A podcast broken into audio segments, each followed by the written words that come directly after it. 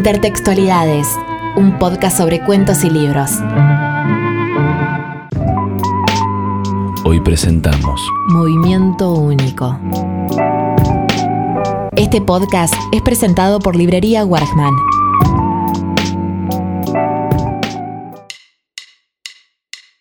Alguien en este momento está haciendo un clic en su computadora. Esta persona, que está en Montevideo, está comprando una baratija que encontró en Internet. La información viaja por unos cables subterráneos que cruzan el océano. Es en Alemania donde el clic repercute en un sistema operativo, a esta altura muy simple, nada complejo, un programa que toma la comanda y carga el pedido. El producto está compuesto por tres partes y justo, en ese momento, la materia prima está siendo cargada en un camión por un joven en Misiones. El camión se dirige luego al puerto de Buenos Aires, para que luego la carga cruce dentro de un container a bordo de un barco rumbo a Lisboa, donde algunos portugueses, también mal pagos como el joven misionero, clasificarán el producto y le darán viaje hasta Suiza, donde todo termina de ensamblarse, porque la empresa está en Zurich y por más que la compra no se trate de un reloj, Nada aquí pierde tiempo para que el producto final terminado y embalado se mande de nuevo a América, llegue en barco a Buenos Aires, para que a través de otra empresa de logísticas termine en una camioneta por tocar el timbre en una casa de Montevideo, donde hace pocos segundos hicieron un clic.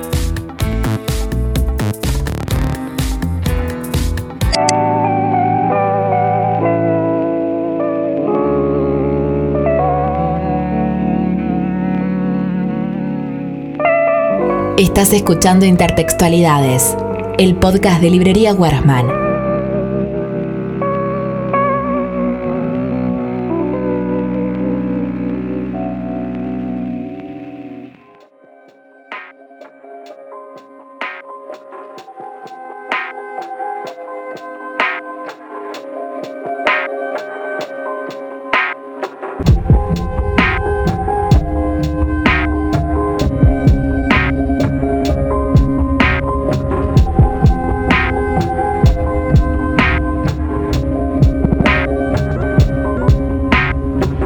Tiempo infinito como el que vivimos, el número de las permutaciones posibles debe ser alcanzado y el universo tiene que repetirse. De nuevo nacerás de un vientre, de nuevo crecerá tu esqueleto, de nuevo arribará esta misma página a tus manos iguales, de nuevo cursarás todas las horas hasta la de tu muerte increíble.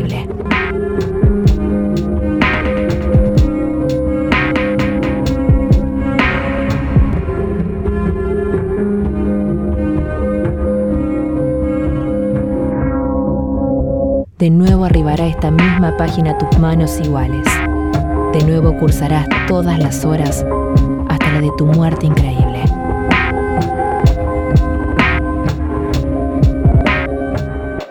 Tus manos iguales, tu muerte increíble.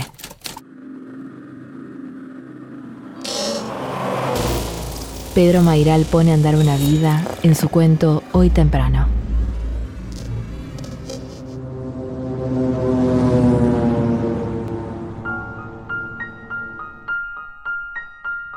Hoy desperté y salimos temprano. Papá tiene un Peugeot 404 Bordeaux recién comprado. Yo me trepo a la luneta trasera y me acuesto ahí, a lo largo. Voy cómodo. Me gusta quedarme contra el vidrio de atrás porque puedo dormir. Siempre estoy contento de ir a pasar el fin de semana a la quinta, porque en el departamento del centro durante la semana lo único que hago es patear una pelota de tenis en el patio del pozo de aire y luz que está sobre el garage. El viaje a la quinta me saca de ese pozo. En la calle hay poco tránsito, quizás porque es sábado o porque todavía no hay tantos autos en Buenos Aires. Llevo un autito Matchbox adentro de un frasco para capturar insectos y unos crayones que ordeno por tamaño y que no me tengo que olvidar al sol porque se derriten. A nadie le parece peligroso que yo vaya acostado en la luneta. En el camino miro el frente de los autos porque parecen caras. Los faros son ojos, los paragolpes son bigotes y las parrillas son los dientes y la boca. Algunos autos tienen cara de buenos, otros cara de malos. Mis hermanos prefieren que yo vaya en la luneta porque así tienen más lugar para ellos. Yo no viajo en el asiento hasta más adelante cuando hace demasiado calor o cuando ya no quepo en la luneta porque crecí un poco. Tomamos una avenida larga, no sé si es porque hay muchos semáforos, pero vamos despacio. Además, después ya el Peugeot está medio roto, tiene el caño de escape libre y hay que gritar para hablar. Una de las puertas está falseada y mamá la ató con el hilo del barrilete de mi hermano Miguel. Nos peleamos por la ventana, ninguno de los tres quiere sentarse en el medio. Cuando ya tenemos el Renault 12, a Miguel se le vuela por la ventana medio pilón de figuritas de titanes en el ring y papá frena en la banquina para juntarlas porque Miguel grita como un enloquecido. Después, cuando llegan los pasacaset para autos, el viaje a la quinta se hace bajo el dominio absoluto de Mozart. Mi hermana Vicky empieza a traer libros para el viaje y los lee sin prestarle atención a nadie, en silencio, cada vez más enojada porque la obligan a venir, hasta que le dan permiso para quedarse los fines de semana en el centro para ir al cine con sus amigas. Entonces Miguel y yo tenemos cada uno su ventana indiscutible, aunque invitemos a un amigo. Sentimos que no vamos a llegar nunca. Después del Renault tenemos un Falcon rural entonces mamá aparece con plantas o macetas o algún mueble. Papá a veces se queda en casa y no viene. Los amigos que invita Miguel van cambiando. Vicky va por su cuenta con sus amigas que tienen auto. Papá ya directamente no viene. Mamá maneja la rural, ahora destartalada. Después Miguel empieza a venir cada vez menos y yo tengo todo el asiento de atrás para dormir. Mamá frena y me despierta para que le ponga agua en el radiador, que pierde y recalienta el motor. Compramos una sandía al costado de la ruta. En la barrera del tren, donde antes había uno o dos vendedores ambulantes, ahora hay amputados o paralíticos que piden limosna y otros que ofrecen revistas, pelotas, viromes, herramientas, muñecos. Afuera cada vez hay más basura, más pintadas políticas. Adentro, la música suena nítida en el estéreo nuevo y mamá tolera con paciencia los cassettes que yo pongo de soda o de polis. El auto es más rápido y todo el tiempo parece que estamos por llegar. Sobre todo cuando empiezo a manejar yo, que aumento la velocidad sin que mamá se dé cuenta, porque viene tranquila en el asiento de acompañante mirándose en el espejo su último lifting, que le tira la piel para atrás como si fuera un efecto de la aceleración. Después, cuando muere papá, mamá prefiere que maneje Miguel, que volvió como hijo pródigo, porque Vicky ya está viviendo en Boston. Después manejo el auto de la madre de Gabriela, que por suerte es gasolero y no gasta demasiado en las escapadas que nos hacemos cualquier día de la semana para estar solos un rato. Gabriela me pide el oído que no me apure, que esperemos a llegar. Nunca se hizo tan largo el viaje. La quinta está ya lejos, inalcanzable. Más adelante a Gabriela le empieza a crecer la panza y viajamos para tratar de integrarnos a la vida familiar. Vamos en el Volkswagen que nos presta su hermano. Ya usamos cinturón de seguridad, ya empezamos a tener miedo a morirnos y faltan pocos kilómetros. Los años pasan hacia atrás cada vez más rápido. Frenamos en una estación de servicio, discutimos. Gabriela llora en el baño. Después compramos el babysit para Violeta y ella va chiquitita dormida en el asiento de atrás, también con cinturón de seguridad. Los tres atados. Piso el acelerador porque quiero llegar temprano para almorzar. Gabriela me pide que vaya más despacio. Después deja de venir. Se va con Violeta a lo de la madre los fines de semana. Manejo solo. Escucho los conciertos para piano de Mozart en compacts que suenan perfectos. El motor de la 4x4 no hace ruido. La autopista está terminada, con alambre a los costados para que no cruce gente. Voy por el carril rápido. Estoy por pasar por el lugar exacto. Veo de lejos las tres palmeras y espero que se alineen, se acercan, me acerco, hasta que la primer palmera tapa las otras dos y digo acá. Y es como si lo gritara, pero lo digo despacio. Lo digo en el punto exacto donde estaba la casa antes de la expropiación, antes de que la demolieran y construyeran arriba la autopista. Siento que por una milésima de segundo paso por adentro de los cuartos, por arriba de la cama donde jugábamos con Miguel a titanes en el ring. Entre las plantas de mamá paso por el medio de una culebra que salió cuando dimos vuelta una chapa. Ahora es un malón incesante de autos que pasa por encima del fantasma de la casa. Son las dos en punto y el sol resplandece en el asfalto. Soy un hombre perdido, que no sabe dónde frenar y sigue viajando en el auto desde que salió hoy temprano cuando se despertó, hace mucho, acostado en la luneta de atrás.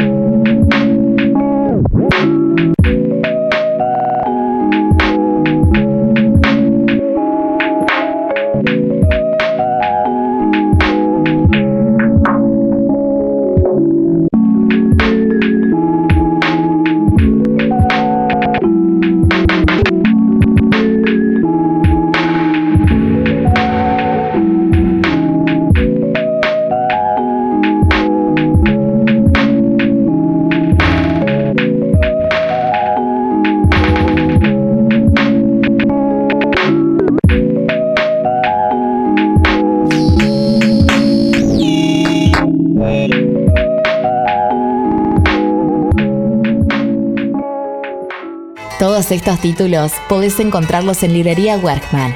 Nos buscas en las redes como Workman Librería o Martinoli 8197.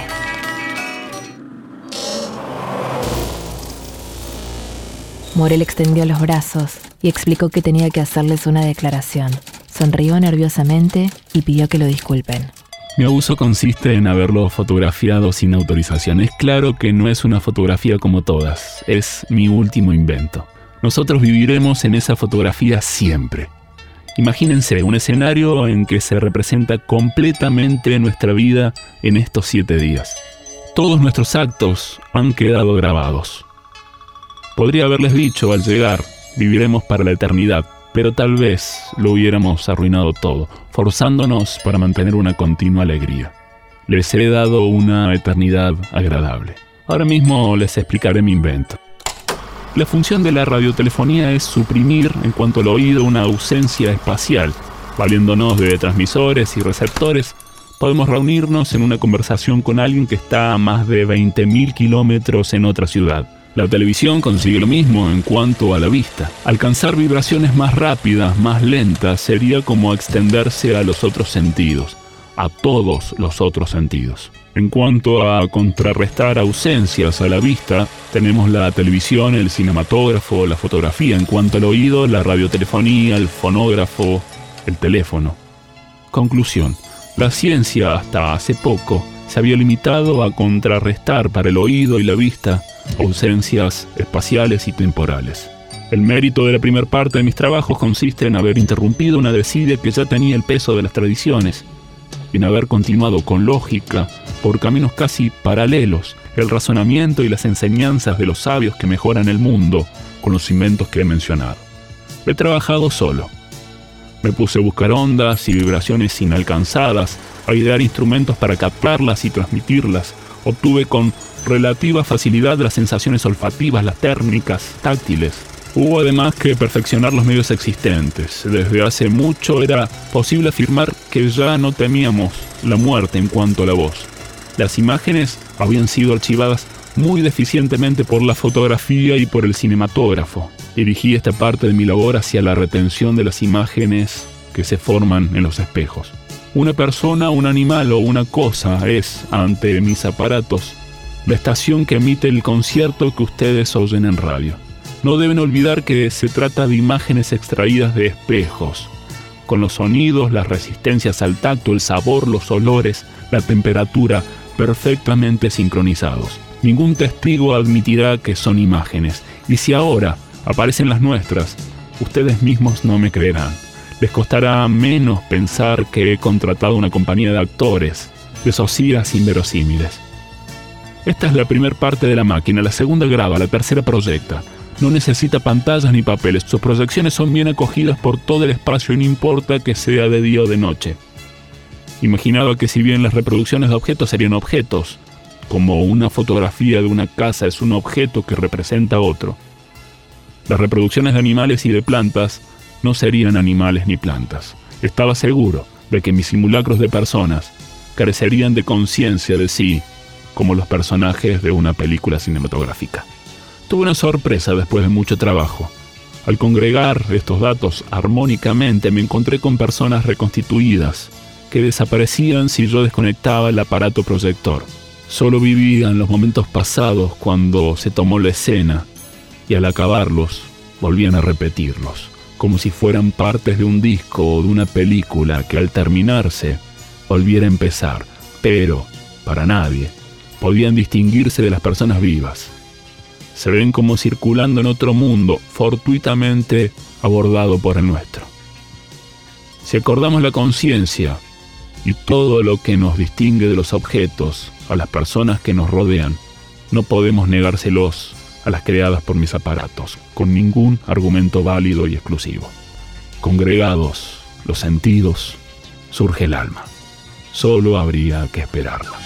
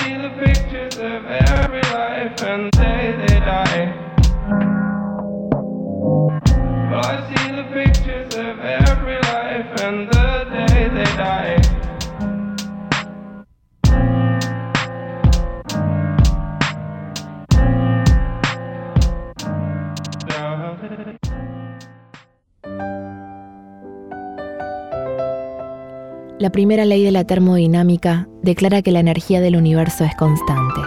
La segunda, que esa energía conduce al desorden, aunque la cantidad total no decrece.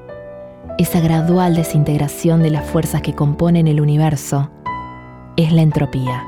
Una vez alcanzado el máximo de entropía, una vez igualadas las diversas temperaturas, una vez excluida toda acción de un cuerpo sobre otro, el mundo será un fortuito concurso de átomos. En el centro profundo de las estrellas, ese difícil y mortal equilibrio ha sido logrado.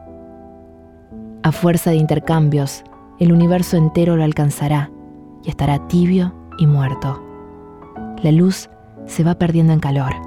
El universo, minuto por minuto, se hace invisible. Se hace más liviano también. Alguna vez ya no será más que calor calor equilibrado, inmóvil, igual. Entonces habrá muerto.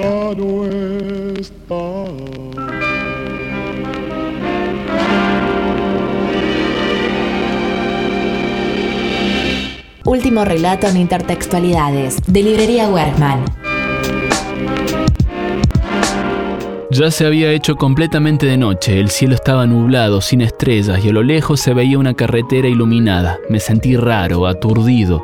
Tenía la sensación de que algo en mi vida me había puesto en movimiento, en un movimiento que no llegaba a percibir del todo en ese momento, pero del cual yo estaba seguro formaba parte. Un movimiento único, constante, que parecía venir de muy lejos, dispuesto a no detenerse nunca más. Un movimiento único, constante que parecía venir desde muy lejos, dispuesto a no detenerse nunca más. Ya se había hecho completamente de noche.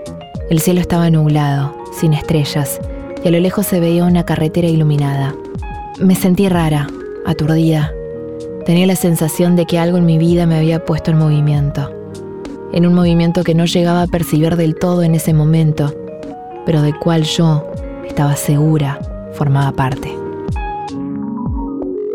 Ya se había hecho completamente de noche, el cielo estaba nublado, sin estrellas, y a lo lejos se veía una carretera iluminada. Me sentí raro, aturdido. Tenía la sensación de que algo en mi vida me había puesto en movimiento. En un movimiento que no llegaba a percibir del todo en ese momento, pero del cual yo estaba seguro formaba parte. Un movimiento único, constante, que parecía venir de muy lejos, dispuesto a no detenerse nunca más.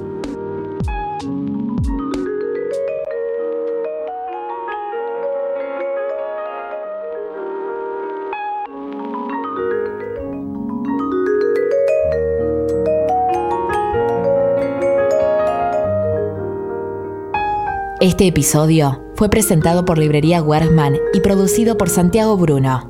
Y participaron también de este episodio Pedro Mairal con su cuento Hoy Temprano, publicado en su libro Breves Amores Eternos, un clásico de Adolfo Bioy Casares, La Invención de Morel, fragmentos de la novela Movimiento Único de Diego Gandará y por último fragmentos de La Doctrina de los Ciclos de Jorge Luis Borges.